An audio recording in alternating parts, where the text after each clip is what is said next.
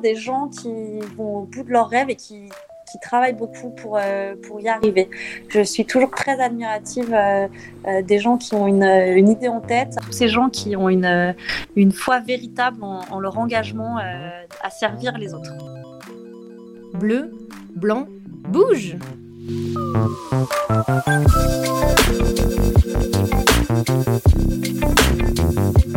Salut tout le monde, bienvenue dans le podcast Bleu Blanc Bouge, le podcast qui imagine la ville sportive de demain avec tous les acteurs du sport en France, les sportifs, les élus et vous.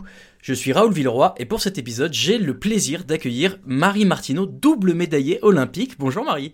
Bonjour Raoul, bonjour à tout le monde. Merci beaucoup euh, d'avoir accepté notre invitation. Euh, je, je l'ai dit un peu avant, mais en fait, je, évidemment, comme beaucoup de gens en France, je t'ai découvert euh, au moment des, des JO de, de 2014 à Sochi, et puis ton parcours forcément n'est n'est pas commun. Donc euh, voilà, je, je, me suis intéressé à cette histoire-là. Je me suis encore plus intéressé depuis que je sais que tu viens dans le podcast. Donc euh, je suis hyper content qu'on puisse parler euh, aujourd'hui. Et je suis d'abord curieux de comprendre. je veux que tu m'expliques pourquoi le nom, le code barre. Alors, le Code Bar, c'est donc une euh, boîte de nuit que euh, j'ai tenue pendant 5 ans, 6 ans quasiment, avant de rattaquer euh, ma carrière et de rattaquer à skier. Le Code Bar, je cherchais un jeu de mots. J'adore les jeux de mots. Je suis hyper fan de la langue française et, des jeux de mots. Et, j'ai galéré pendant 2-3 jours avec ma petite sœur avec qui on, planchait là-dessus. Et, et, à un moment donné, j'ai vu un Code Bar sur le pot de. On était au petit-déj, j'ai vu un Code Bar sur les, céréales. Et, et là, j'ai tilté et j'ai dit, waouh, mais le code barre. Et j'ai tout de suite imaginé en fait le logo avec, euh, avec cette scène que j'avais en tête euh, d'un film qu'on adore tous, Les bons et fonds du ski, où il y a tous les skis alignés et qui se pètent la gueule. Et, euh, et donc, j'ai tout de suite imaginé le code barre avec BAR et un logo avec des skis, des bâtons et qui finirait par, par, par se péter la figure. et donc, à partir de là, ben, c'était fait, on est parti là-dessus. Génial, bon bah voilà, merci. Euh, déjà, tu, tu satisfais ma curiosité là-dessus, donc j'adore. Et comme toi, je suis très fan de jeux de mots, je vais essayer de pas trop en faire pendant ce podcast, mais on verra, peut-être j'arriverai pas trop à, me contenir. Euh, parlons d'abord un peu de toi et, de ta carrière sportive. Question euh, très classique pour pas commencer, je commence jamais par une question classique, mais du coup, deuxième question, ton premier souvenir de sport, ça remonte à quand? Mon premier souvenir de sport, c'est la première fois que j'ai réussi à sortir de l'eau en ski nautique. Euh, et, donc c'est vraiment vieux. Hein. Je devais avoir, euh, je devais avoir peut-être 3 ou 4 ans. Et euh, je voulais absolument réussir à sortir toute seule derrière le bateau. Il n'y avait pas une barre comme sur le, sur le côté comme ça se fait maintenant. J'étais vraiment au palonnier à la grande corde. Et, et, je, je, me serais damnée pour réussir à sortir. Et, je pense qu'on a tourné en rond un moment et que tout le monde était dans le bateau avec beaucoup de patience parce que je lâchais rien. Et c'est un trait de caractère chez moi. Et, mais, mais, je me souviens très bien de, de ce moment-là. J'ai fini avec les lèvres violettes et j'étais glacée. Mais, mais j'ai fini par sortir. Et c'était le, pour moi, c'était le climax de ma vie. et, et, voilà. Et pour tout le monde, ce n'était juste que ça y est, la petite, elle est enfin sortie de l'eau. Et, comme tous les autres avant moi, mes cousins et comme tous ceux qui m'ont suivi. Mais voilà, pour moi, c'était climax. Et c'est un de mes tout premiers souvenirs. Alors, tu n'as pas fait carrière sportive, en tout cas dans euh, le ski nautique. Toi, c'était euh, le ski halfpipe. Comment est-ce que tu en es arrivé à cette discipline-là? Parce que quand on est euh, petit et, skieur, ou pourquoi est-ce qu'on se dit, tiens, je vais faire du halfpipe? Alors, tout simplement parce que je vivais à La Plagne et que quand j'ai eu 13-14 ans, la station a investi dans une machine pour faire les halfpipes et a mhm. sorti, de, a sorti de, de neige un halfpipe et à cette époque, je faisais du ski de boss, du saut acrobatique. J'étais au club des euh, et, et, d'un seul coup, et eh ben, un matin, au lieu d'aller euh, au stade de Boss pour s'entraîner, on est passé dans le halfpipe tout neuf qui venait d'être fait. Et ça a été une révélation, euh, un gros kiff. Donc, partant de là, je me suis mis à faire beaucoup plus de ça que de ski de boss. D'ailleurs, c'est marrant parce que dans, dans l'inconscient collectif, je pense que les gens associent beaucoup le, le halfpipe au snowboard plus qu'au ski. Pourquoi mhm. est-ce que toi, toi c'est parce que tu étais skieuse avant que, que tu as fait cette discipline-là? T'as pas envisagé de passer sur des snows à un moment? Non, pas du tout. Euh, effectivement, je faisais que du ski et donc, euh, donc euh, ça a été assez logique. Mais tu as raison de dire que c'était une discipline de snowboard parce qu'à la base, aux États-Unis, ça existait déjà depuis un moment et les premiers à avoir fait ça, c'était les snowboarders parce que l'été, ils faisaient du skate et il y avait déjà des rampes et, et donc c'est vraiment une culture qu'on leur a bah, qu'on leur a pas piqué, mais qu'on est venu partager. Hmm. On, est, on, est, un peu venu partager leur terrain de jeu. Quoi. Tu parles des États-Unis, ça a été, on peut dire, ta première carrière, ce que j'ai cru comprendre, une espèce de tournée internationale entre guillemets, beaucoup aux États-Unis, en Amérique du Nord, où là-bas tu, tu participes au premier championnat du monde de ski halfpipe, c'est ça? Euh, oui, mais alors avant qu'il y ait des championnats du monde et que ce soit la Fédération internationale de ski, la FIS, qui, qui mette son nez euh, dans l'organisation de, championnats internationaux, il y avait déjà des compétitions. Les Ricains sont très forts là-dessus. Euh, des, partenaires, des, des, grosses marques qui brassent mmh. beaucoup d'argent investissent dans l'organisation de contests, de compétitions. Et, et, donc, il y avait déjà les X Games, l'US Open, pas mal de choses qui se passaient avant même que, que ça devienne, que ça rentre dans le giron de la Fédération Bon, et du coup, tu, fais la modeste en esquivant ma question, parce que ce que tu ne dis pas, c'est que tu as gagné ce premier euh, championnat euh, du monde de ski halfpipe. C'était 2004 et euh, en 2004, effectivement, la FIS organise euh, euh, plusieurs épreuves de Coupe du Monde. Et là, on rentre dans la, même façon d'envisager la compétition que dans le ski alpin, c'est-à-dire des Coupes du Monde qui sont étalées sur toute la saison. Et à la fin, il y a un classement général et ce qu'on appelle le globe. Et effectivement, 2004, c'est la première fois qu'on a droit à cette, à cette saison complète de Coupe du Monde. Et je gagne, et je gagne ce globe. Ouais, mais je suis un bébé à l'époque. J'ai 20 ans, quoi. Ouais, ça c'est voilà ta, ta, première entre guillemets euh, euh, partie de, carrière. À ce moment-là, tu décides euh, de, de faire une, pause. Est-ce que, en tout cas, tu arrêtes la, la, compétition et, ta carrière sportive. Est-ce que dans ta tête, à un moment quelque part, il y a peut-être la possibilité de revenir comme tu vas le faire et on va en parler après, ou quand tu t'arrêtes, tu te dis c'est fini, c'est fini pour de bon? Non, j'arrête euh, complètement. Euh, alors, en étant persuadée que j'y retournerai jamais. Euh, les saisons se sont enchaînées. Depuis que j'ai 15 ans, je tourne à l'international et, j'ai l'impression que ça y est, j'ai touché le bout. les saisons se ressemblent. Je vais aux mêmes endroits pour faire les mêmes compètes avec les mêmes filles. et j'ai vraiment un sentiment de, de, fatigue et de, d'envie d'autre chose. Quoi. J'ai 20 ans et j'ai, surtout l'impression que, que, le monde est vaste et que j'ai plein d'autres trucs à faire. Euh, j'en, ai, j'en ai marre, en fait, tout simplement. Euh, ce que je sais pas, c'est que, euh, c'est que ce que j'ai connu de la vie de mes 15 à 20 ans, j'ai l'impression que c'est la normalité, alors que ça l'est pas du tout. Donc, mm. donc très vite derrière, c'est beaucoup moins facile. Mais, mais je n'ai pas du tout pensé à revenir faire du ski avant, avant un grand moment. C'est rigolo parce que tu dis euh, à ce moment-là, je réalise que le monde est vaste, mais en fait, tu reviens euh, là où tu étais, tu reviens à la plagne, et puis euh, tu, j'allais dire, tu mènes une vie normale. Alors non, parce que je crois que rentre de boîte de nuit, c'est pas une vie normale, mais en tout cas, tu, tu, tu te mets dans, le, dans, la, dans la vie de travail, tu fondes une famille, cette vie perso, elle a ses hauts et ses bas, puisque euh, tu as aussi euh, un moment un, accident grave en voiture euh, avec ta petite fille et derrière toute une rééducation. Est-ce que tu peux bah, nous parler un peu de ce moment-là? Ouais, donc c'est un matin, je, passe au bureau avant de monter à la boîte de nuit, comme tous les matins, et j'ai ma fille dans la voiture, et, et on se fait cartonner par un, garçon qui ne nous voit pas et qui nous grille la priorité, et qui sort d'un parking, qui nous cartonne, et en fait on fait des tonneaux, et je finis dans l'Isère, euh, avec le, bras coincé entre la voiture euh, et, les pierres, parce que la voiture est sur la tranche. Hmm.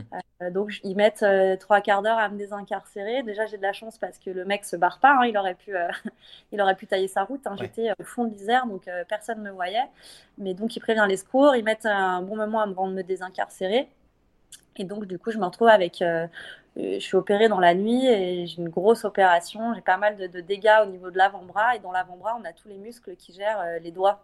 Donc, mm. je me retrouve avec une main gauche euh, très, très amochée et des perspectives pas très joyeuses quant au fait que je puisse me resservir de ma main gauche à la base.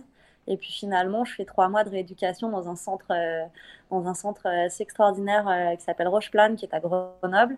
Euh, et, c'est un tournant de ma vie parce que si à la base c'était c'était censé être une catastrophe, ce qui m'est arrivé ce matin-là, et ben euh, finalement avec du recul, c'est certainement la meilleure chose qui a pu m'arriver à ce moment-là. Ça a remis en perspective euh, beaucoup de choses, ça m'a fait grandir, ça m'a fait prendre conscience de, de, de, de, ma situation et de, de ce que j'étais sur Terre, de sur quoi pourquoi je vais y arriver, j'étais sur Terre. Et, enfin, je suis allée très loin dans, dans mes réflexions, j'avais le temps, hein, parce qu'en centre de rééduc, euh, tu es tout seul, enfin, il y, y, a du monde avec toi, mais bon, tu passes quand même beaucoup de temps tout seul aussi. Et, et, euh, et je pense que c'était vraiment salvateur euh, en ce qui me concerne. Et, je, je, me doute que dans ces moments-là aussi, tu as eu le temps de repenser à bah, déjà à la carrière avant, mais à celle que tu pourrais avoir ensuite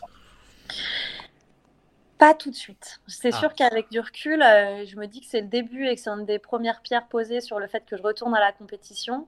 Euh, disons que ça a plus, euh, ça a plus joué au, moment où je me suis posé la question de recommencer le ski parce que l'olympisme intégrait le, ski halfpipe dans son giron. que c'est sûr que le fait d'avoir eu cet accident a pesé dans la balance dans l'idée de rien n'est impossible. on m'avait prédit une main toute fermée qui serait relativement peu peu usuelle et au final et au final je, je, pouvais recommencer à faire un peu de violon. je me resservais de ma main bien mieux que ce qu'on aurait pu imaginer au départ. Mes muscles se sont rescindés. J'ai plus qu'un seul muscle et pourtant je peux, je peux pianoter avec mes doigts. C'est-à-dire que le corps humain est une machine et en partant d'un truc qui était euh, impossible, ça a fini par être possible. Donc, dans mon cheminement de pourquoi pas tenter l'histoire de me, de me qualifier pour aller faire des Jeux Olympiques, euh, rien n'était impossible. Enfin, j'étais euh, j'étais animée d'une conviction que, que ça allait le faire. Quoi. et je pense que cet accident a servi à ça, par exemple. Tu vois. Euh, j'ai retrouvé la, date, c'est le 6 avril 2011, exactement l'annonce euh, du CIO euh, que, que le, le, ski halfpipe va intégrer euh, les Jeux Olympiques, donc euh, à l'Olympiade d'après à, à, Sochi. Toi, à ce moment-là, tu, tu sais que c'est en, en, cours de discussion, c'est t'es un, es un peu dans le pas dans, dans, le secret, mais bon, tu, tu le sais un peu ou tu tombes un peu des nues? Non, alors je le sais un petit peu parce que j'ai gardé contact avec ma meilleure amie Virginie Fèvre, qui est suisse et qui continue à faire des Coupes du Monde de pipe à ce moment-là, avec Sarah Burke aussi, qui a beaucoup œuvré pour, euh, qui est une Canadienne et qui a beaucoup œuvré pour que, euh, pour que elle s'est tapé les réunions à la Fédération internationale de ski, les trucs super relous pour, mm. euh, pour, pour monter les dossiers et tout. Donc elles me tiennent au courant et je sais à ce moment-là que, que, que, ça peut, que ça, ça s'est validé au mois d'avril. Mais donc tu vois, on est en avril 2011 et on est on est 4-5 mois après mon accident. Euh, les choses arrivent comme ça et le puzzle commence à, à s'imbriquer. Une autre pièce du puzzle, et tu viens de l'évoquer, et, on va en parler un peu. Euh, Sarah Burke, euh, qui est canadienne, qui malheureusement était canadienne, elle, est décédée euh, lors d'un entraînement en, ski halfpipe. Je, je, lisais un peu, et, je voudrais que tu, tu, tu vas, tu vas peut-être pouvoir me dire, mais je lisais un peu, euh, notamment dans des articles de presse, que euh, elle, elle vous, vous vous étiez parlé, qu'elle t'avait un peu convaincu que si, si ça revenait, tu, tu devais revenir aussi. elle, elle décède en janvier 2012. Est-ce que, est-ce que vraiment vous vous êtes bah, parlé les deux et vous avez eu cette conversation ou c'est euh, un peu romancé par euh, les gens qui veulent euh, que l'histoire soit mm. plus jolie euh, non, non, c'est pas romancé. Euh, donc à la Plagne, il y avait toujours un half-pipe et il y avait une Coupe du Monde euh, chaque saison. et donc en 2011, il y a la finale des Coupes du Monde à la Plagne et donc elle la gagne. Et en redescendant avec Virginie, elle s'arrête dans la vallée et elle passe chez moi. Et donc moi, j'ai la petite qui est, qui est toute petite et elles viennent me voir pour me convaincre vraiment. et donc je, je, je, rigole un peu. Je leur dis ouais, ouais, ben on verra. on verra. on verra comment ça se passe mais, euh, mais c'est vrai qu'elles sont, elles sont vraiment passées pour essayer de me, dire que, c'était trop dommage de ne pas essayer, quoi, en tout cas. Et bon, là, j'étais encore pas prête dans ma tête, mais, euh, mais j'avais apprécié qu'elles passent me, voir, Et finalement, bah, elles ont réussi leur but puisque euh, tu es revenu officiellement pour, pour les JO de, de 2014. À quel moment tu as pris ta décision?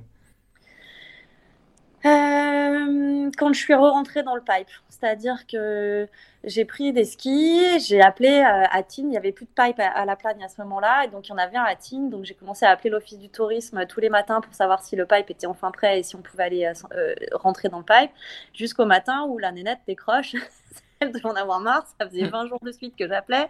Et là, elle me dit Ah, Marie, bah oui, ça y est, le half-pipe est ouvert. Euh, euh, vous pouvez venir euh, faire du ski. Donc, j'ai pris mes skis, mes vieux skis que j'avais pas touchés depuis, je sais pas, depuis 2006-2007. Et je suis montée voir ce que ça me faisait de rentrer dans un half-pipe. Je suis rentrée dans le pipe et. Et je sais pas, c'est assez indescriptible. J'ai eu le sentiment d'être là où je devais être au moment où je devais l'être. Et là, je me suis dit, ok, et ben on va tenter le truc. Mais bon, j'étais au début d'un parcours euh, du combattant, hein, mais, ah bah le moment c'est vraiment là, quoi. C'est vraiment euh, la sensation que j'ai eue dans le pipe. on, regarde, on a regardé, j'ai regardé évidemment euh, le, documentaire qui a été réalisé par Laurent Jamet euh, au nom des miens. Euh, ton entraîneur Greg qui raconte que vous, vous, croisez au supermarché et que à ce moment-là, tu, lui demandes s'il y croit et lui te dit oui tout de suite. Ça c'est c'est rigolo quand même. Ben ouais, bon, Greg, il me connaissait depuis que j'avais 9 ans. Hein. C'était mon premier coach au club des sports, donc il me connaissait bien. Euh, et, c'est vrai que quand je lui pose la question, euh, il me dit oui, il me dit il y a, beaucoup de boulot et là, là, ça va pas être simple, mais il me dit oui, tu, il je vois le niveau des nanettes aujourd'hui. Euh, je sais ce que tu étais capable de faire. C'est sûr que si tu t'y mets à fond et que tu, et que tu fais les choses correctement, il n'y a aucune raison que, qu'on n'y arrive pas. Et finalement, il a raison puisque euh, eh ben, aujourd'hui, on est euh, un peu plus de 7 ans après. Euh, es double médaillé d'argent donc au JO de Sochi et aussi au JO de Pyeongchang. Euh, avec le recul, quel, quel comment tu, tu différencies ces deux expériences? C'est quoi les, les, les traits marquants de l'une et de l'autre? Ah, c'est une super question. Euh, les premiers jeux, c'était les... donc à Sochi, c'était vraiment les premiers pour tout le monde. Personne dans le ski freestyle n'avait euh, jamais vécu les jeux, donc c'était assez chouette de se retrouver en équité totale. par rapport à l'expérience olympique qui est juste monstrueuse et, toute cette pression, cette pression médiatique et le fait que l'événement est tellement plus grand que, que, les athlètes, tu vois, ça te dépasse tellement mm. que c'était plutôt chouette de se retrouver tous dans le même panier. Euh, j'étais, euh, j'étais prête. J'ai, dit à mon père, euh, il faut vraiment que tu regardes à la télé parce qu'il se mettait un point d'honneur à pas regarder. Il avait peur pour moi. Oh. Et je suis, partie, je suis partie de la maison en lui disant, papa, regarde, je vais être championne olympique. Ah et, et il était là, oh, bah, ça va, tu passes la porte de sortie. Ouais. je lui dis, mais non, mais c'est pas c'est pas que j'ai la grosse tête, c'est que je sais, je suis intimement persuadée qu'il va se passer un truc chouette et ça serait dommage que tu ne le vois pas. Voilà. Est-ce qu'il a regardé? Euh, et, il n'a pas regardé, non, non, il était, alors il était lui-même adjoint euh, à la mairie euh, de M, chez moi, M Laplane.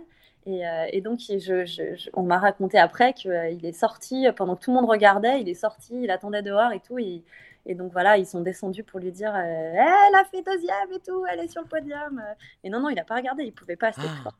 ah ouais, quand même. Euh, donc tu vois, ces premiers, c'était vraiment euh, l'aboutissement du challenge. Le challenge de fou et cette sensation qu'on était un peu tous égaux par rapport à, la nouveauté du pipe au jeu. Alors que Pyeongchang, voilà, là j'avais quand même 5 ou 6 saisons dans les pattes. Euh, j'avais préparé cette nouvelle Olympiade. Euh, euh, on avait mis en place plein de choses, des, figures techniques que je voulais réussir à, mettre. et là, j'étais vraiment devenue une athlète de haut niveau. Je m'étais réathlétisée sur des années. tout tournait autour de ça. J'avais vraiment, vraiment construit cette, cette nouvelle Olympiade. C'était vraiment différent. C'est quand, quand, tu, quand tu finis deuxième là, à Sochi en 2014, euh, est-ce que à ce moment-là tu, tu, tu, te sens prête à repartir pour 4 ans? Parce que c'est quand même 4 ans plus tard et c'est un gros c'est, c'est, plus long que ce que tu avais fait la première fois. La première fois tu t'es pas préparé à partir de 2010. Là euh, dès, euh, dès 2014 tu te sens prête à repartir pour 4 ans de pas de galère mais de gros boulot quoi ben, en fait, c'était pas du tout, c'était pas l'idée, tu vois. Euh, l'idée, c'était le challenge, euh, se qualifier pour les jeux. Finalement, euh, je me qualifie pour les jeux. Après, c'était, bah, il y a peut-être moyen de faire un podium. finalement, je fais le podium. et puis derrière, moi, je savais pas, mais la tournée médiatique, l'ampleur, le, ah le, statut que tu, que tu as, que tu obtiens en fait parce que tu es médaille olympique.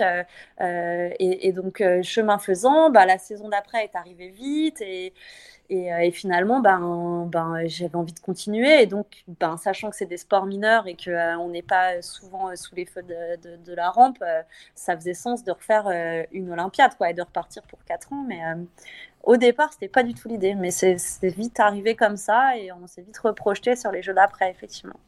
Euh, tu dis, euh, tu t'es amélioré aussi, tu as, tenté des nouvelles, des nouvelles choses. Euh, le, je crois souvenir que tu finis sur un 1080 ou quelque chose comme ça à Pyeongchang. Ça, c'est une des figures peut-être les plus dures que tu arrives à faire, tu penses? Ouais, c'est ça. Alors, c'est drôle parce que après Sochi, je regarde mon run et j'ai l'impression que j'ai fait le truc le plus difficile que j'étais capable de faire. Et je me dis, mais je pourrais jamais faire mieux, quoi. Enfin, ça me paraissait, j'avais l'impression d'avoir déjà tellement donné de ma personne euh, et d'avoir tellement engagé que je me dis, je pourrais jamais euh, faire aussi bien, tu vois, avec l'adrénaline et tout. Euh, je me dis, je pourrais jamais refaire un run de pipe aussi bien. Et puis finalement, mais bah, encore une fois, on est des machines. et donc, le run que je fais quatre ans plus tard, il est il est au-delà de mes espérances et, bien mieux que ce que j'avais fait à Sochi. Enfin, je veux dire, si je refais le même run que j'ai fait à Sochi, à Pyeongchang, je me qualifie même pas en finale. Quoi. Le, niveau a carrément augmenté. tout ça pour dire, ce 1080, je l'avais jamais réussi en compète avant les Jeux. Et en même temps, vu qu'il était un peu dangereux et tu jauges toujours dans les, dans les sports à engagement comme on peut faire, les sports freestyle, tu, toujours, tu dois toujours jouer avec le curseur entre euh, prendre des risques, parce que pour progresser, ben, tu es obligé de prendre des risques et d'essayer les figures ben, pour la première fois, l'entraînement, te péter la figure, devoir refaire, mais tu prends aussi risque de te blesser. Donc si tu mets le curseur trop et que tu fais un peu n'importe quoi, bah, tu vas te blesser et, tu, et tu, tu vas rétrograder et ça va être d'autant plus difficile de, de, retrouver le niveau. Donc, euh, donc ce, curseur est super dur à jauger est plus facile de le faire avec l'expérience. Mais donc, pour dire que j'arrive au jeu, euh, ce tricks-là, cette figure-là, je l'ai fait euh, une fois en compète au X-Games et je suis tombée et j'étais encore pas prête. Et, et j'ai eu trois semaines entre les X et les Jeux Olympiques pour vraiment la, la, bosser et, que, et arriver au jeu en étant sûre qu'elle allait rentrer parce que tu lances pas des trucs que tu sais pas faire aux Jeux Olympiques, quoi. C'est pas possible t'évites euh, effectivement c'est pas le moment bon c'est pas le moment de te planter c'est jamais trop le moment de te planter mais disons qu'au jeu c'est peut-être un peu plus frustrant surtout qu'on sait qu'il y a 4 ans de préparation derrière. Euh, alors on, on en a pas parlé mais on le rappelle juste pour nos auditeurs et auditrices t'as quand même aussi euh, un, palmarès assez fourni euh, et notamment en 2017 où là tu gagnes une deuxième fois le, le championnat du monde là bah, 13 ans après ta, ta première victoire. T'as des médailles d'or aux, X Games à Tignes à Aspen enfin voilà t'as une, une carrière hyper euh, riche, bah oui c'est ça, euh, avec euh, une expérience longue, mais une expérience pleine de succès. avec le recul, c'est quoi la, performance sportive dont tu es la plus fière? Ah, c'est, je dirais, c'est sans conteste de fait d'avoir gagné les X Games à Tignes en 2013, parce qu'à ce moment-là, et on est juste un an après on est un an après euh, ce que je vous racontais au, début de cet entretien où euh, je rentre dans le pipe juste pour aller voir avec mes vieux skis et voir si je suis encore capable de, ressentir euh, quelque chose dans le half-pipe. Et on est juste un an après. Donc le, parcours a été fou. J'ai revendu mon bar. je me suis entraînée tout l'été à pousser de la fonte. j'ai refait mes premières Coupes du Monde au début de l'année. je me suis pété la figure. Je me suis fait un traumatisme crânien. J'ai passé trois mois avec des vertiges. Enfin, le, le chemin était juste dingue. Et là, on est fin de saison et je gagne les X Games que j'avais jamais gagné dans ma première carrière. Et en plus, c'est à la maison, enfin, on est en Savoie, euh, il y a toute la vallée, euh, il y toute la Tarentaise monte pour les X Games euh, à ce moment-là, monte voir Sean White. Enfin, donc il y, a, je sais pas, il y a 7-8 000 personnes en bas du pipe. Enfin, c'est une folie. J'ai tous mes potes qui sont montés. en plus, c'est mes potes de bringue, entre guillemets. C'est des copains avec qui on a fait des soirées à répétition dans la boîte de nuit et tout. Enfin, et d'un seul coup, là, je me retrouve à être ben, celle qui a gagné les X Games. J'étais pas censée les faire, j'étais pas qualifiée parce que j'avais pas du tout assez de points. Ils m'ont qualifiée au dernier moment sur une petite compète juste avant où il y avait deux il y avait une place et on était deux à se tirer la bourre et l'autre c'était une américaine. C'est les X Games, euh, c'est les Américains qui organisent, même si euh, le font en France, c'est quand même eux qui gèrent le truc. J'ai eu ma qualif sur le fil du rasoir. Euh. donc tout a été tellement à chaque fois sur le fil et boum et là on est on est à ce moment-là où en fait je fais le run qu'il fallait faire et je gagne X Games. C'est, euh, c'était démentiel, c'était démentiel. Ok, donc, euh, donc euh, non, mais j'en ai, ai, des frissons à t'entendre parler, c'est un truc de ouf. Non, non, mais au contraire, c'est génial. J'espère que, que tout le monde en t'entendant le, le, ressent comme ça, parce que ouais, ouais effectivement, c'est incroyable ce, cette espèce de, de point culminant de tous les éléments de, de ta carrière d'avant et de, de ta vie d'avant aussi qui, qui, qui mm. convergent à ce moment-là. Donc c'est vraiment, bah, c'est vraiment top en tout cas. depuis, alors donc tu, donc on l'a dit, deux médailles d'argent, Sochi, Pyeongchang. Euh, tu n'es pas resté inactive euh, après l'arrêt de ta carrière en 2018. Euh, ce serait mal te connaître, je crois. Euh, T'es pas mal impliqué dans les médias. J'ai vu que tu passais ton temps sur RMC Sport, tu bah, as commenté un peu aussi sur la chaîne L'équipe. Et surtout, et je voudrais que tu m'en parles parce que forcément ça m'intéresse, euh, tu as lancé ton podcast aussi, le podcast Bleu Metal. Est-ce que tu peux m'en parler un peu? Euh, bien sûr, avec plaisir. Ça, c'est mon bébé. Euh... Ah, ton deuxième, du coup. Ouais, voilà, c'est mon deuxième bébé. Euh, une envie de, de, créer un contenu euh, radio parce que j'aime vraiment la radio. C'est vraiment euh, le média qui me parle le plus. J'aime la, j'aime écouter les gens et, et, ne pas être pollué par l'image, par ce qui se passe autour. je trouve qu'on on entend plein de choses si on fait l'effort de, de vraiment écouter. Et, et donc voilà, j'aime beaucoup ce, ce, ce format-là. Euh, et, grâce à la naissance des podcasts, et eh ben, c'est possible. Tout à chacun peut euh, créer son contenu et, euh, proposer aux autres d'écouter quelque chose. Et, euh, je me dis, ben, j'ai quand même la chance d'avoir un carnet d'adresses euh, rempli, fourni de champions, parce que euh, au travers de, ma vie, j'ai pu les rencontrer et garder des contacts. Et j'ai la chance de les connaître et, de les trouver géniaux. Et donc le podcast peut permettre aux autres de les connaître un petit peu, au moins un petit peu autant que toi tu les connais. Euh, après, je me dis bon ben si je bosse bien et que et qu'on l'écrit correctement et que euh, que j'en fais quelque chose de bien carré, euh, il sera agréable à écouter. Au-delà du fait de te dire ah bah super, je vais écouter Alain Bernard. Tu, si, tu commences à suivre le métal, tu sauras à quoi t'attendre parce que c'est récurrent d'une fois sur l'autre de, des sujets sur lesquels je vais aller le chercher enfin chercher mes invités. Et donc, euh, donc je me dis, je veux trop le faire, mais sauf que j'ose pas trop me lancer jusqu'à mon anniversaire l'été dernier où euh, ma belle famille et ma famille, euh, sous l'impulsion de mon chéri, se, se cotisent et ils m'achètent tout le teint de soin. Donc ah. Euh, les micros, les câbles, le, truc pour enregistrer et ils vont jusqu'à, ils poussent le vis jusqu'à déposer le nom Bleu Métal dans mon dos ah et, et puis me faire faire un logo et une espèce de charte graphique pour le pour lui donner un peu corps, quoi. Et, euh, et, donc là, je me retrouve avec le cadeau du siècle, quoi, tu vois, et genre, j'ai plus qu'à, bah, j'ai plus qu'à à prendre mon courage à deux mains et à faire une liste des athlètes que, que j'aimerais euh, interviewer et puis ben, prendre le téléphone et les appeler pour euh, savoir s'ils veulent bien le faire. Quoi.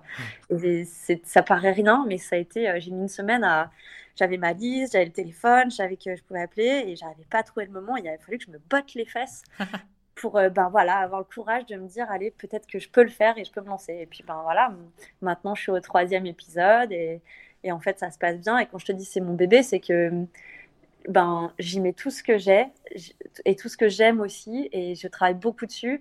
Évidemment c'est pas rémunérateur c'est juste un, un plaisir de, de, pouvoir créer un contenu et, faire découvrir aux gens qui, qui cliqueront là-dessus euh, euh, ces champions-là que j'ai la chance, moi, de, de, de pouvoir connaître. Quoi. Ah, tu me fais rêver en, me parlant de ton histoire, de ta famille qui te donne tout le matos et qui te crée tout. Pour être tout ah, à fait transparent, moi, j'ai moi, ce, ce, podcast Bleu, Blanc, Bouge, c'est le cinquième podcast que je fais. J'en ai quatre autres. Et euh, j'aimerais bien avoir tous les gens qui s'occupent de moi pour faire tout de temps en temps. Ça serait bien. Je suis un peu un sale gosse parce que, évidemment, je suis beaucoup aidé sur tous les autres, donc j'embrasse euh, tous ceux qui participent aux autres podcasts également. Euh, ça c'est fait, c'est pour moi. Euh, et, du coup, Bleu Metal, pourquoi ce nom-là?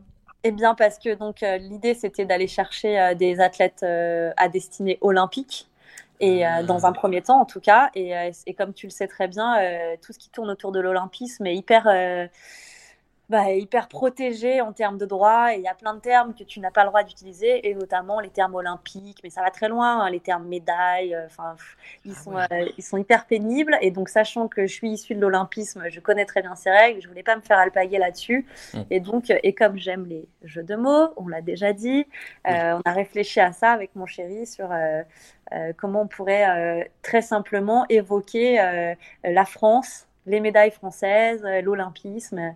Et donc, Bleu Métal est arrivé comme ça. Euh, avec des, des, rubriques à l'intérieur, euh, euh, l'âge de bronze, argent comptant, hors piste, voilà, toutes ces choses-là. Ah, ouais. ah mais j'adore, mais tu me vends du rêve là. j'adore. et alors, c'est moi ou tu. Parce que tu, tu nous aurais pas teasé un petit peu le, troisième invité, parce que j'ai vu qu'il y avait deux épisodes en ligne, ou alors j'ai raté le troisième. Mais tu as, parlé d'Alain Bernard, est-ce que ce serait une petite révélation que tu nous fais là? Voilà, bah écoute, oui, je te la donne dans le mille. Oui, je suis allée enregistrer Alain hier. C'est pour ça que euh, je me suis fait flasher en voiture et que euh, c'est pas cool aujourd'hui.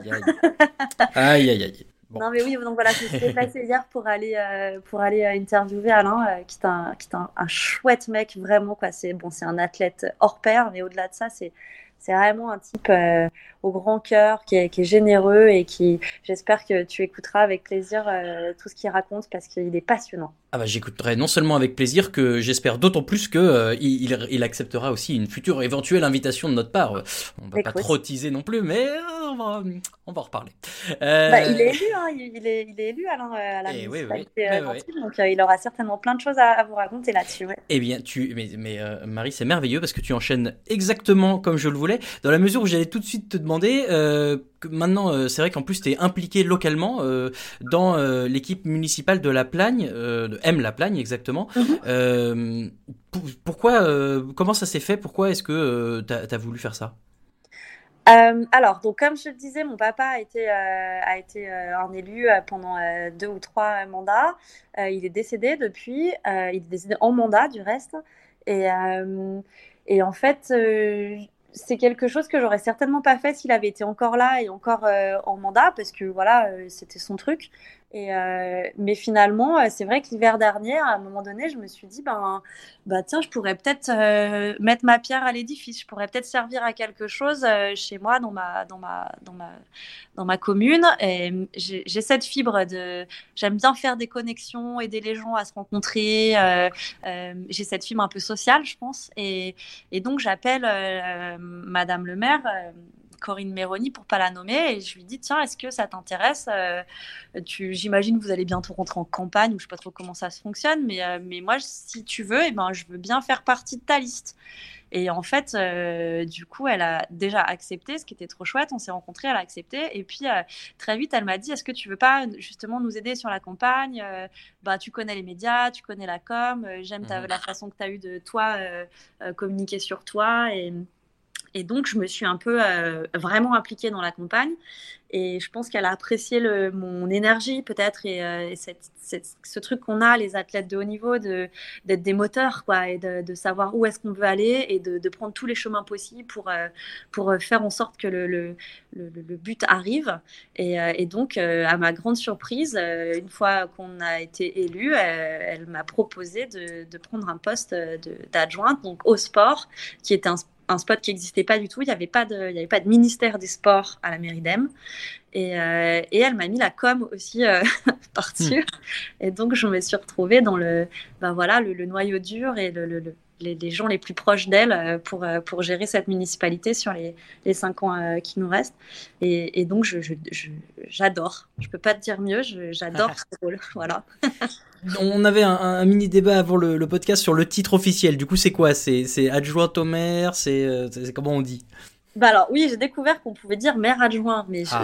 Ça, alors, sur le coup, ça m'a un peu choqué. Je me suis dit, mais pas du tout. Moi, j'ai pas du tout vocation à être euh, mère. Tu vois, je, je, suis une adjointe. Je, voyais, je me voyais dans un rôle de, de l'aider et de l'accompagner et de, euh, sur des sujets où je suis légitime et où je pense que, euh, que je maîtrise un peu, et donc notamment sur, sur le sport. Après, c'est un petit peu mère adjoint dans le sens où j'ai plus compris euh, les mois faisant et les, réunions se faisant que euh, qu'on était vraiment ses adjoints, on était vraiment sa garde rapprochée. Il, y a, tout un tas de sujets euh, dont, on parle qui sont dans sa façon de voir le mandat, de, choisir des, orientations où, elle a vraiment envie d'avoir notre, notre avis. Et c'est vrai que dans ces petites réunions-là, à ce moment-là, on est un peu les, les maires adjoints. Mais, mais voilà, je, c'est de la sémantique, hein, mais, euh, je, voilà, je m'attache plus au fait d'être une bonne adjointe et d'être là pour l'aider et pour avancer euh, ensemble. C'est marrant, euh, j'ai remarqué, en tout cas, euh, à force d'écouter et de suivre les compétitions, et notamment les JO d'hiver, à chaque fois, j'ai l'impression que dans les, commentateurs ou les, les, consultants disent c'est toujours le skieur de telle station, la snowboardeuse de telle station. On, mhm. rappelle souvent l'origine, en tout cas la station d'origine des, des, athlètes, en tout cas de glisse. J'ai l'impression que ça se fait moins dans les autres sports.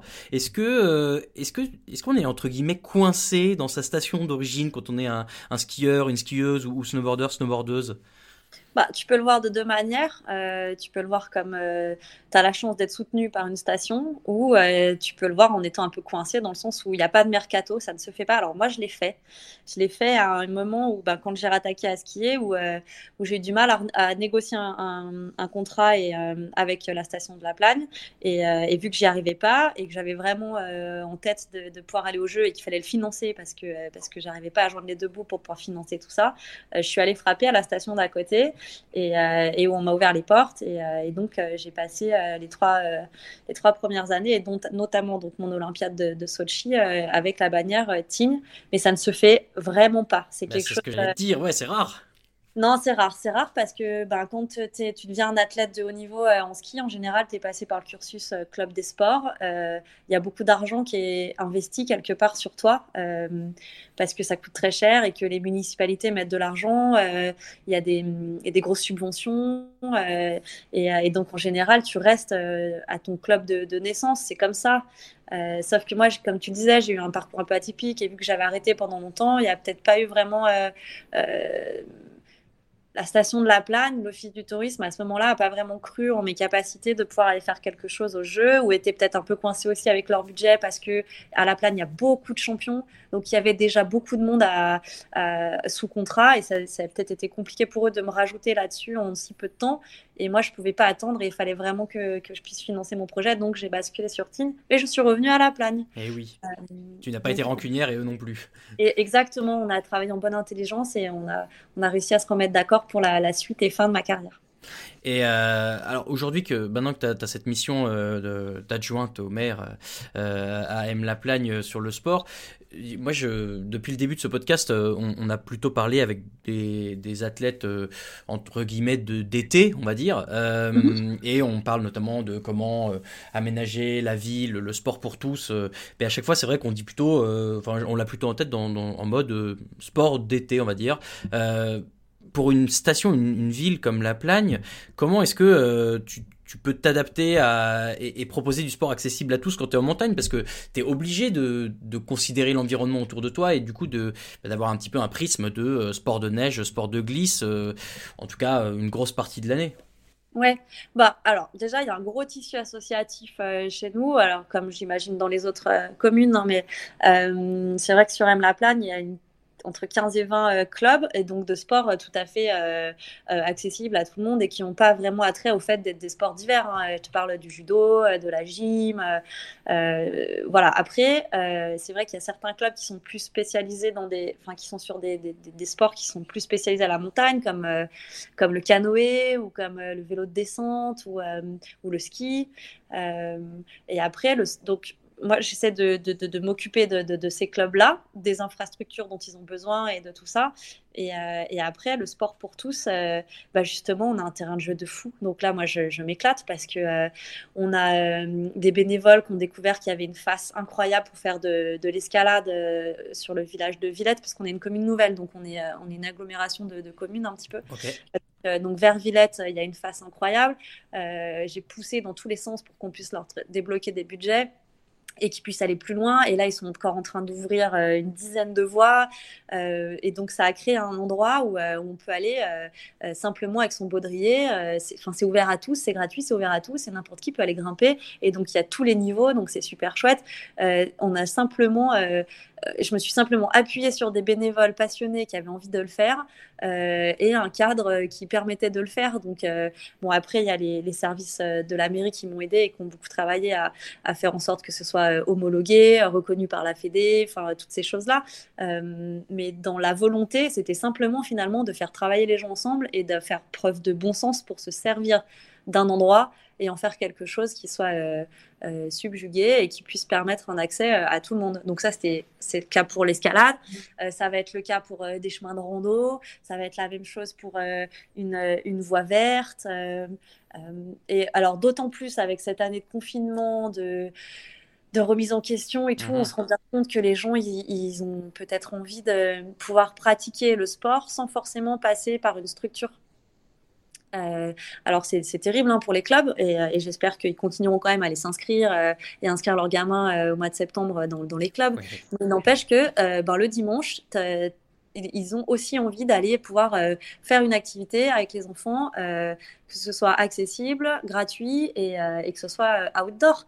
Et on a un cadre, mais juste rêvé ici pour, pour ça. Donc il suffit juste d'ouvrir les yeux et puis bon, bah, après c'est faut proposer, faut convaincre, euh, il faut vérifier que tout est faisable, euh, qu'il n'y a pas de problème. Euh, tu vois, on est on est régi par donc GEMAPI qui gère tout ce qui est dégâts des eaux et tout. Donc il y a des endroits où on peut pas aller parce que ça va être inondable. Il y a des endroits où ben, on croit que c'est bien puis finalement la roche est friable et c'est pas possible. Donc il y a toujours des contraintes techniques liées à, l'habitat, enfin à l'endroit où on habite. Mais mais mais si tu arrives à, à aménager ça ben, le reste, c'est juste une histoire de volonté et puis et souvent juste de s'appuyer sur les bonnes personnes. Quoi. Tu, tu, as déjà évoqué hein, dans ce podcast, euh, on l'a évoqué d'ailleurs, euh, euh, ta fille, tu, tu l'as initiée au sport, du coup toi, alors elle voyageait parfois avec toi, parfois pas. est-ce que aujourd'hui, déjà, est-ce qu'aujourd'hui elle veut devenir skieuse comme sa maman ou pas du tout? Pas du tout. Pas du tout, et j'en suis bien heureuse. Ah. C'est-à-dire que euh, j'aurais détesté être ce genre de papa ou maman euh, qui euh, veut absolument faire vivre son propre rêve à ses enfants. Alors moi, en plus, j'ai la chance de l'avoir bien vécu, mon rêve. Donc, j'étais frustrée, mais c'est encore pire, ces parents frustrés qui veulent absolument vivre leur, leur, rêve à eux au travers de leurs enfants. Jamais de la vie. Donc, je l'ai toujours poussée à se donner à fond quand elle fait un truc. J'aime l'excellence. Et peut-être que je suis un peu dure avec elle parce que euh, peut-être j'avais un peu sous pression sans le vouloir. Et j'essaie de pas trop, mais, mais, euh, mais c'est ma manière d'être. Et donc, c'est difficile d'élever tes enfants trop loin de ce que t'es toi. Mais, euh, mais voilà, mais dans ce qu'elle aime, elle. Donc, par exemple, bon, bah, là, dans la musique, Mélie Rose, bon, bah, on a un piano, elle joue du piano, du violon, elle a un saxo aussi, elle a un accordéon. Ah oui, quand même. Euh, mais ouais, euh, mais c'est jamais sous la contrainte, c'est jamais une grosse pression. Mais par contre, euh, c'est devenu naturel maintenant. elle a 11 ans, c'est elle qui se met au piano toute seule, qui sort son violon. Elle veut pas arriver au cours de la semaine d'après sans avoir joué correctement et s'être bien entraînée entre guillemets. Mais voilà, j'aime l'excellence, j'aime le, travail, la, la, notion de travail. Et là-dessus, c'est sûr que je la lâche pas. Mais par contre, jamais j'ai voulu absolument qu'elle fasse du sport malgré que je pense que ce serait bien pour elle, mais c'est pas son truc et je m'en suis assez vite rendu compte et donc je l'embête pas avec ça. Euh, voilà, elle fait, elle fait de l'EPS à l'école euh, et puis c'est bien.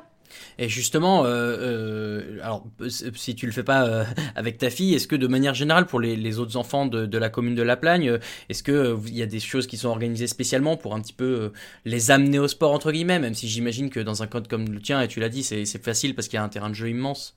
Oui, alors bon, là c'est un peu compliqué hein, parce que ça fait une année que je suis euh, ouais, bon. responsabilité et c'est une année où euh, on n'a pas le droit de se voir, on n'a pas le droit de se, rassembler, donc c'est un peu compliqué. Tout, pour autant, euh, c'est moi qui ai dû reprendre tous les dossiers de subvention des clubs des sports de la commune. je suis assez vigilante et j'ai appelé les, les, les, présidents de chacun de ces clubs et je suis assez vigilante à ce qu'ils mettent en place justement avec les scolaires pour essayer de, de de présenter leur activité et de susciter des vocations. Je trouve que ce soit bien, c'est hyper bien qu'ils soient proactifs. Euh, je pense notamment euh, au club de, de, bobsleigh par exemple, euh, qui, a qui propose du coup, alors c'est pas sous mon impulsion, hein, il le faisait déjà, mais j'ai trouvé ça génial et du coup je fais vraiment attention à ce que ça soit récurrent, proposer aux collégiens sur la base du volontariat qui veut faire la journée d'initiation à la luge, au skeleton et au bobsleigh. Tu vois. Et bah bien sûr, mais parce ah, que le rêve. bah ouais le rêve, mais en fait, bah, toi, tu t'en rends compte parce que t'es pas d'ici, mais il y a quand même pas mal de gamins, et moi la première quand j'étais gamine, qui se rendent pas compte que, euh, que c'est une chance de fou de pouvoir faire des sports qu'on pratique que ici. Ah ouais, ouais. Euh, donc voilà, c'est pareil pour le canoë, enfin le kayak. Euh, voilà, l'idée c'est vraiment que, que chacun des, des, clubs fasse vraiment l'effort d'être proactif, d'aller vers les collèges, vers les écoles primaires et, et de, de, de, proposer. Voilà, ça, ça suscite des vocations, c'est sûr. Et forcément, toi, tu, l'as vu parce que tu l'as vécu de l'intérieur, euh, l'olympisme, mais pour nous autres mortels qui, n'avons pas pu euh, y participer, ça, fait toujours un peu rêver et on voit à chaque fois forcément ça, ça génère beaucoup d'engouement autour de la pratique sportive. On sait qu'en 2024, en été, il y a les JO qui arrivent à Paris. Est-ce que, ça rejoint un peu la question que je te posais tout à l'heure, pour une, une, commune de montagne comme La Plagne, c'est des choses sur lesquelles on va pouvoir euh, s'appuyer justement pour essayer de créer un peu d'engouement autour de tout ça? Oui, alors bah, il y a un truc euh, qui est mis en place euh, par euh, le comité d'organisation des Jeux de Paris, c'est Terre de Jeux. Eh Et, donc là, il n'y a pas que en montagne qu'on peut proposer des choses. Alors la montagne, il y a cet attrait-là que ben, on est en altitude, donc tu peux travailler un peu sur, sur de la privation d'oxygène, des choses comme ça. C'est un peu technique, mais, mais pour les équipes qui voudraient s'entraîner en France avant les Jeux, c'est sûr que venir en montagne, ils y trouveront un intérêt tout particulier. Maintenant, euh, voilà, je pense que je réponds bien à ta question, je sais plus. Non, non mais si, si. Euh, euh, alors, avec les, les JO, les prochains JO d'hiver, ce sera à Pékin. ce sera la première fois que ça va être dans une ville qui a déjà accueilli les JO d'été. J'y repensais, j'avais cette espèce d'idée en, en, préparant ce podcast. Je me suis dit, mais Est-ce qu'un jour, on pourrait imaginer, alors en termes logistiques, bien sûr, ce serait un bazar sans nom, mais, mais des JO d'été et d'hiver en même temps presque Est-ce que, est que pour toi, ce serait un truc que, que, tu, que tu kifferais suivre, des espèces de grands euh, orgies de sport presque, avec tous les sports de tout en même temps et une espèce de grosse fête euh, du sport? Ouais, bah, c'est sûr que ce serait, ce serait dingue. Je pense qu'il y a des endroits sur le globe qui s'y prêtent. Euh, et notamment justement en France, je pense que ça fait partie des endroits du globe où on pourrait complètement imaginer un, un, truc comme ça avec des jeux d'hiver et d'été en même temps parce que euh, à moins de 5 heures de voiture, tu te retrouves aussi bien euh, en montagne qu'au bord de la mer. donc oui, ça serait envisageable. Mais au-delà de ça, moi j'aspire à ce que les jeux alors c'est un peu particulier comme position, mais, mais c'est pas grave, je vais te la donner quand même. j'aspire à ce que les jeux puissent être réorganisés à des endroits où ils l'ont déjà été on parle beaucoup d'héritage. Euh, je, crois que c'est plus possible de continuer à aller dans, déjà dans des pays euh, qui ne sont pas forcément euh, très respectueux ni des droits de l'homme, ni, hmm. de l'environnement. mais tout ça parce qu'ils sont en train de devenir des, puissances financières extraordinaires et qui sont un peu devenus les seuls capables d'organiser des, Jeux olympiques. Je, je, pense qu'on devrait revenir vers un peu de sobriété et réorganiser des Jeux là où ils ont déjà été organisés. Surtout qu'il y a quand même un paquet d'endroits et euh, tu vois, par exemple, notamment à Albertville, je trouve que ça ferait complètement sens qu'on réorganise des jeux, euh, euh, des jeux d'hiver à Albertville.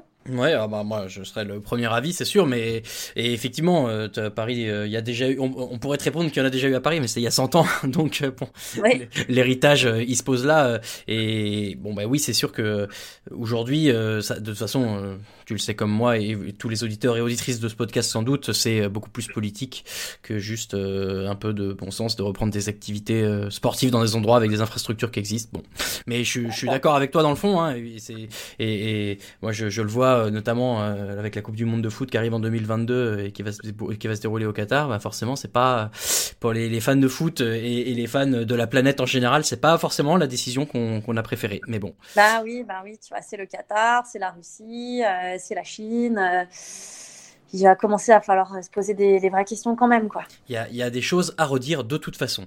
Euh, Marie, c'est quoi la suite pour toi du coup? Euh, Oula Oula euh, La suite pour moi, Qu'est-ce qu'on peut te euh, souhaiter là? Qu'est-ce qu'on peut te souhaiter aujourd'hui?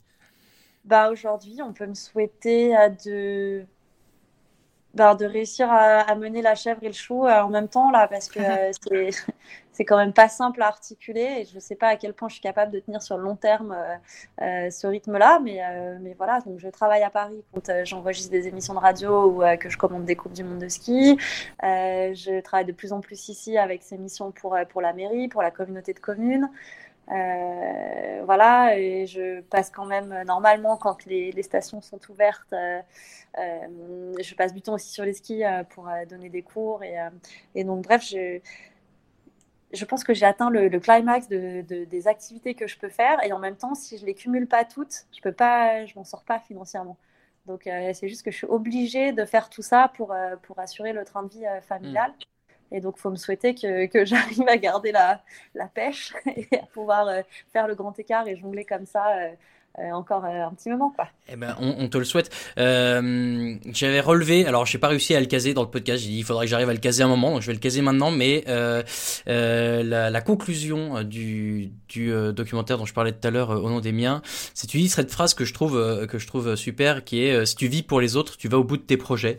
Voilà, je voulais que tous les gens qui ah. écoutent ce podcast l'aient en tête parce que je suis, je suis hyper d'accord et je trouve ça génial. Donc je le redis, si tu vis pour les autres, tu vas au bout de tes projets. Donc donc euh, Marie, euh, merci beaucoup euh, d'avoir été avec nous. Je ne vais pas te laisser repartir comme ça, puisque, chers auditeurs et auditrices, on va tenter un nouveau truc dans ce podcast. On va, à la fin de chaque podcast maintenant, poser trois questions à nos invités. Et donc Marie, eh ben, tu vas être la cobaye aujourd'hui, j'en suis désolé.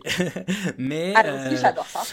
On, va, on, va te poser trois questions qu'on posera à tout le monde derrière. Et puis comme ça, voilà, ça, permettra de donner un peu de, de, de perspective. Trois questions assez euh, marquées temporellement. Il y en a une sur le passé, une sur le présent et une sur le futur.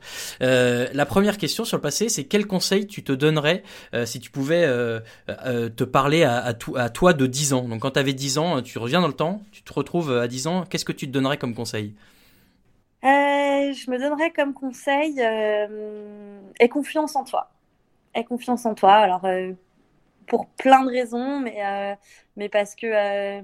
alors, et en même temps, je ne sais pas si ce serait un bon conseil. C'est difficile comme ah. question. Parce ah que c'est certainement le fait que j'ai pas tout à fait confiance en moi ou que, ou que les gens qui auraient peut-être dû me le dire me l'aient pas dit. Euh, qui a fait de moi cette personne-là, qui a donné, euh, qui a donné naissance en moi à cette, cette envie de ben, d'être toujours euh, la plus forte, la plus rapide, la meilleure à l'école, la meilleure à la fin de la course. ça a forgé en moi ce caractère de d'athlète quoi, qui lâche rien donc finalement, ce serait pas un bon conseil. Alors j'en prends un autre. Non, mais tu peux te donner des mauvais conseils si tu veux. Hein. Après tout, c'est c'est toi pour toi. Hein. c'est de me donner un bon conseil. euh, non, alors peut-être euh, la vie, euh, la vie est bien plus vaste que ce que tu n'en sais encore euh, du haut de tes 10 ans.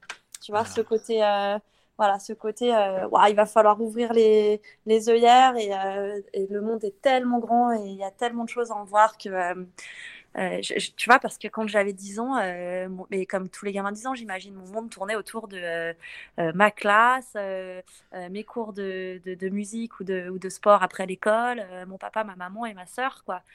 Et, et j'étais tellement loin d'imaginer que hum, qu'il se passerait tant de choses et que le monde est si grand et qu'il y a tellement de gens incroyables à rencontrer, ce serait ça. Tu vois, peut-être un conseil d'ouverture, quoi. Ok, donc, euh, donc euh, garde les yeux ouverts. Euh, mm.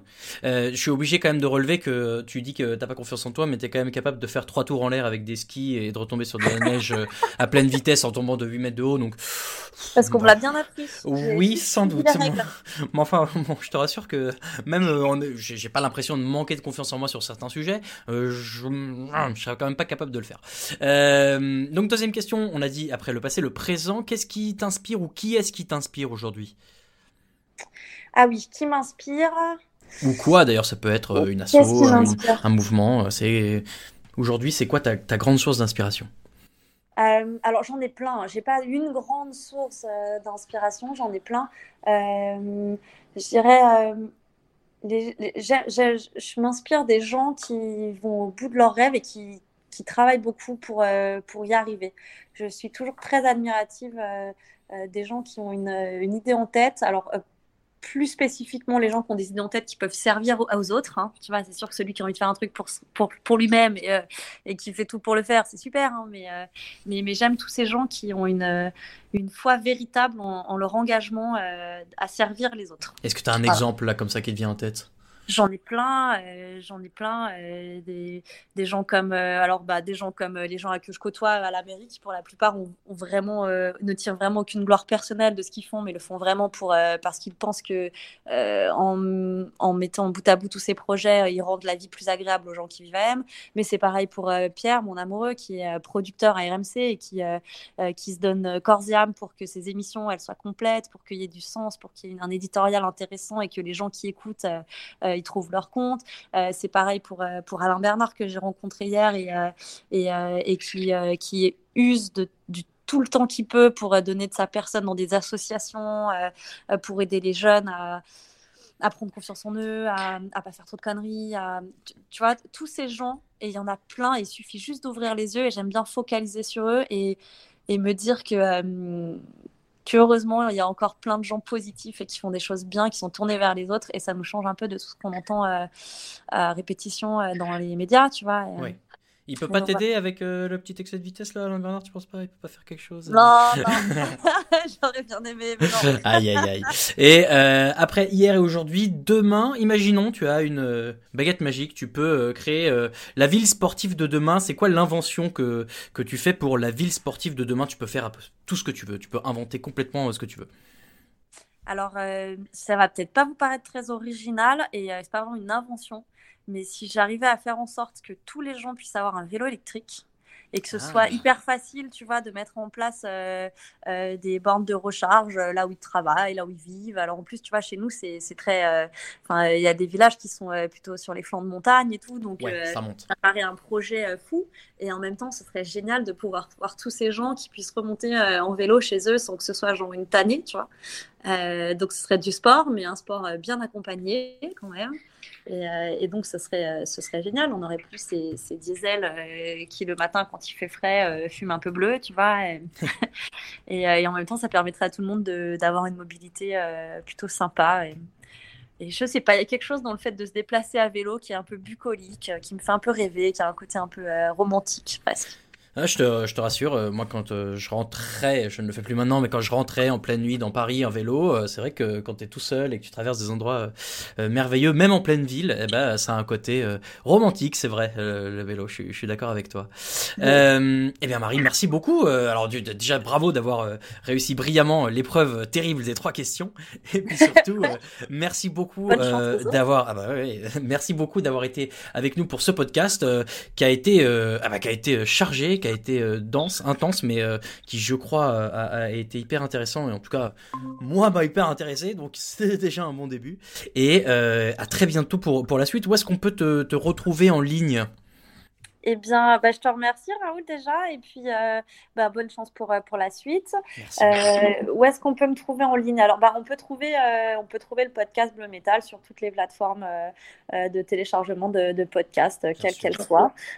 voilà, je vous invite à, aller l'écouter. Ça, Bleu Metal, allez voir. Il y a un compte Twitter, un compte Insta, un compte Facebook, quelque chose? Ouais, arrobase, euh, alors pour ce qui est de Insta et Facebook, euh, Bleu Metal, euh, même c'est Bleu Metal Podcast. Et puis, et sinon, moi je suis sur tous les réseaux.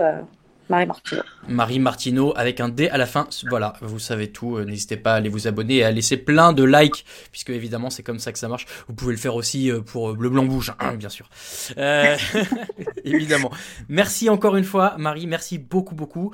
Et, et ben à très bientôt, j'espère. Avec plaisir. Salut. Bon courage, salut. Merci de nous avoir écoutés, j'espère que ce podcast vous a plu et vous a inspiré comme il l'a fait pour moi. Si c'est le cas, n'hésitez pas à nous mettre un commentaire ou à nous noter sur Apple Podcast. Encore mieux, parlez-en autour de vous à vos proches qui pourraient être intéressés par ces sujets. Le podcast est disponible sur toutes les bonnes plateformes de streaming audio, alors pas d'excuses. Je profite de vous avoir encore 30 secondes pour vous prévenir que la semaine prochaine, nous serons avec une invitée exceptionnelle, Roxana Maracineanu, la ministre déléguée au sport. Nous aurons énormément de questions à lui poser sur la ville sportive de demain, alors soyez bien au rendez-vous. Ce podcast vous est présenté par Bouge, le programme pour les mairies qui libère le sport pour leurs habitants. Retrouvez-nous sur LinkedIn et sur le site maville-bouge.fr. Excellente semaine à toutes et à tous et rendez-vous la semaine prochaine pour un prochain épisode du podcast Bleu Blanc Bouge. Ciao ciao